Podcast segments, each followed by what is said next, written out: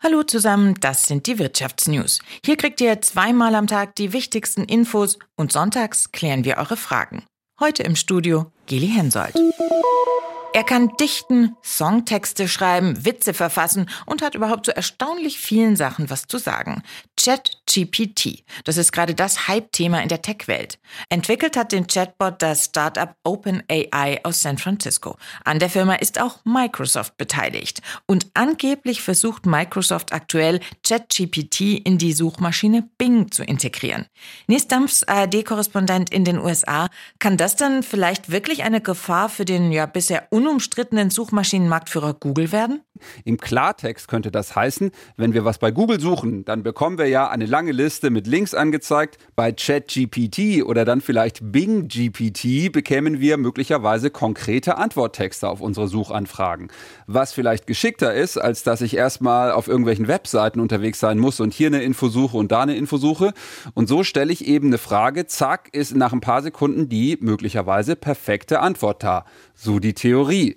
Die New York Times hat auch interne Google-Dokumente gelesen, nach denen diese Pläne bei Google für ziemlich viel Nervosität gesorgt haben sollen.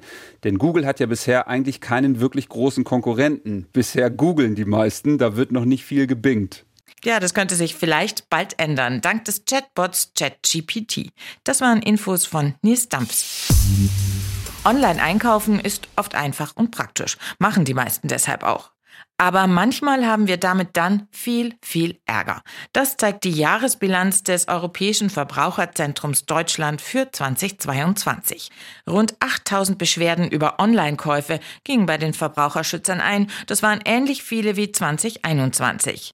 Tobias Frei aus der SWR Wirtschaftsredaktion. Worum ging es denn da meistens? Die meisten Beschwerden gab es über online gebuchte Dienstleistungen, vor allem Reisen. Es gab zum Beispiel Probleme mit annullierten Flügen. Da hat sich dann der Anbieter zum Beispiel geweigert, die Kosten zu erstatten.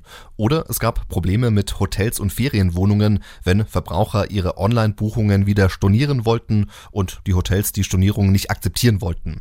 Was auch zugenommen hat im vergangenen Jahr waren die Beschwerden über plötzliche Strompreiserhöhungen bei Ferienwohnungen.